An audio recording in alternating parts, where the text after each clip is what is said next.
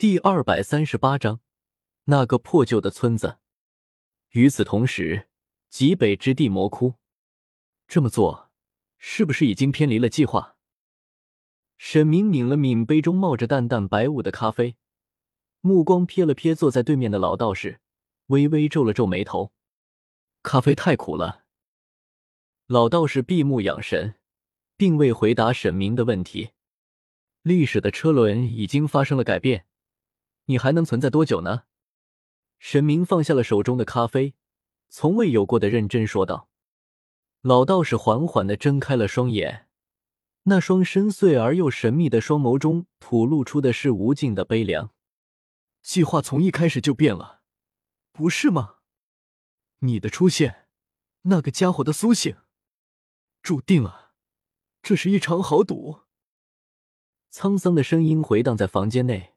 仿佛散发着无尽的无奈。随你吧，沈明微微的摇了摇头，平淡的语气中掩埋着深深的惋惜。老道士干枯的嘴角扯了扯，笑着说道：“自我从那扇门中踏出的那一刻开始，这就是我要做的。我何尝有过选择？只是命运所赋予了责任，我却逃脱不开。既然如此，又何必让他再走上这条道路？”你的痛苦何必又要重演？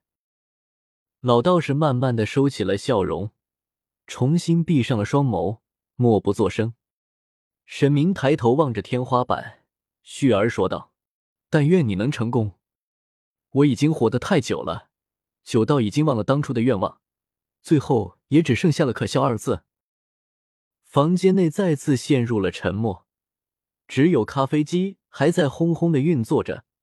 承担着热闹的重任，也许你从一开始就没想着让计划正常的运转下去吧。城市的街道上车水马龙，到处是人人的嘈杂和车子的鸣笛声混杂在一块。我靠！没想到哥以前竟然是生活在这样污浊的地方。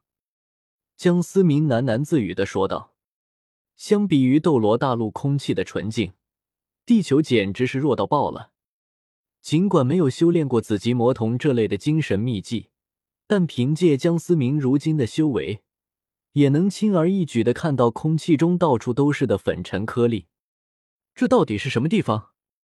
雪地好奇的打量着四周，钢铁森林和周围人的奇装异服，这些完全新奇的事物，深深的吸引住了雪地的好奇心。而江思明和雪地两人也无疑成了众人的焦点。古怪的服装加上两人逆天的颜值，无形的在两人和人群之间形成了一个一米的隔离带。他们都在议论些什么？为什么都这样看着我们？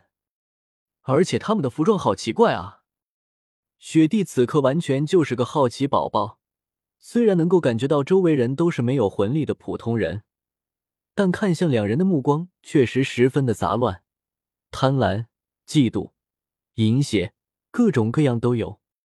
江思明也是忍不住皱了皱眉头，四周传来的目光也让江思明很不舒服，拉着雪地快速的逃离了人群，找到了一处巷子内。干嘛要跑？这些只是普通人罢了。雪地有些不解的问道。江思明微微愣了愣，雪地现在的态度倒是让他有些出乎意料，似乎没有之前那般冰冷了。这么看着我干嘛？雪地微微扭了扭头，有些不敢和江思明对视。其实我该告诉你了，毕竟咱们现在算得上是共患难了吧？江思明伸了个懒腰，懒洋洋的说道：“算得上吧。”雪地有些漫不经心的说道：“其实，这是我的世界，准确的说，是我原来的世界。我是个穿越者。”江思明望着灰蒙蒙的天空，淡淡的说道：“什么？”雪地一脸不可思议的看着江思明，仿佛是听到了什么疯狂的言论。实际上，这确实也让人难以置信。所以，你早就知道我们会来到这？你在骗我！雪地皱着眉头，大声说道。江思明看着已经生气的雪地，赶忙无奈的摆了摆手。不不，就是我们一直停留在亡灵世界，能回到斗罗大陆的机会也是微乎其微。至于能否回来，我当时也不太确定。真的没有骗你的意思。雪帝默不作声，冰蓝色的眼眸死死的盯着江思明，不知道在想些什么。江思明被雪帝凶狠狠的眼神盯得有些发毛，赶忙转移话题的说道：“咱们还是先弄清楚自己再拿吧，顺便再换一身衣裳。毕竟咱俩这样实在太过显眼了。”也不管雪帝答不答应，江思明拉着雪帝，银光一闪，消失在了原地。江思明带着雪帝随便找了一家服装店，顺走了两套衣服。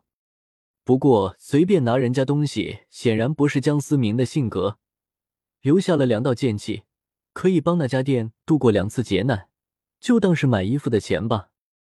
原来我整整走了十年。此刻已经换成一身休闲服装的江思明，此刻也不知道是该哭呢，还是该笑呢。江思明已经确定了自己现在的位置，东海市江南最末尾的一个城市。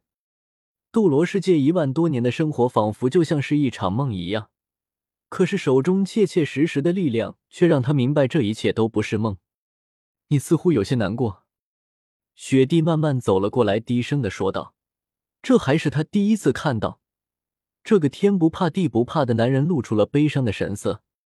江思明微微偏过头，眼神中突然闪过一次狡黠。我靠，真尼玛是绝了！此刻的雪帝一身露肩长裙，细滑的大长腿显露在外，冰蓝色的长发搭配着淡黄的长裙，丝毫没有怪异之感，仿佛有种说不出的美感。胸前的那一抹傲然，更是出乎意料的突出啊！你在看什么？雪帝双手捂住了胸前，有些防狼似的说的。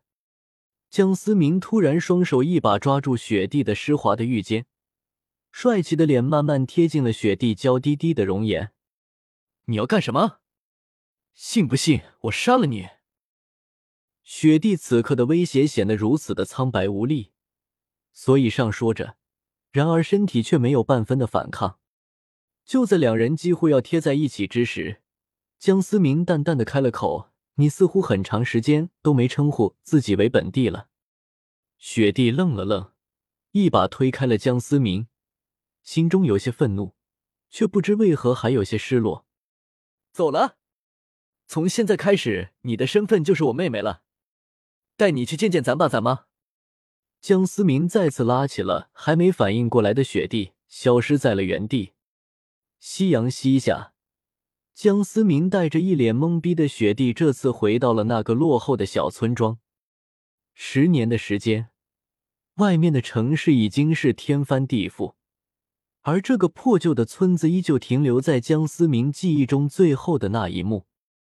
这就是你从小生活的地方，看上去还不错。雪帝有些欣赏的观察着四周的景象，这里的一切好像和斗罗大陆的那些村庄并没有什么不同，安静祥和。江思明有些意外的看了看一旁故作开心的雪帝，心里不由得有些暖暖的。这丫头是看出了江思明难以言表的丧气，江思明也是没有想到，从前那个霸道冰冷的雪帝，既然如今变化了这么大。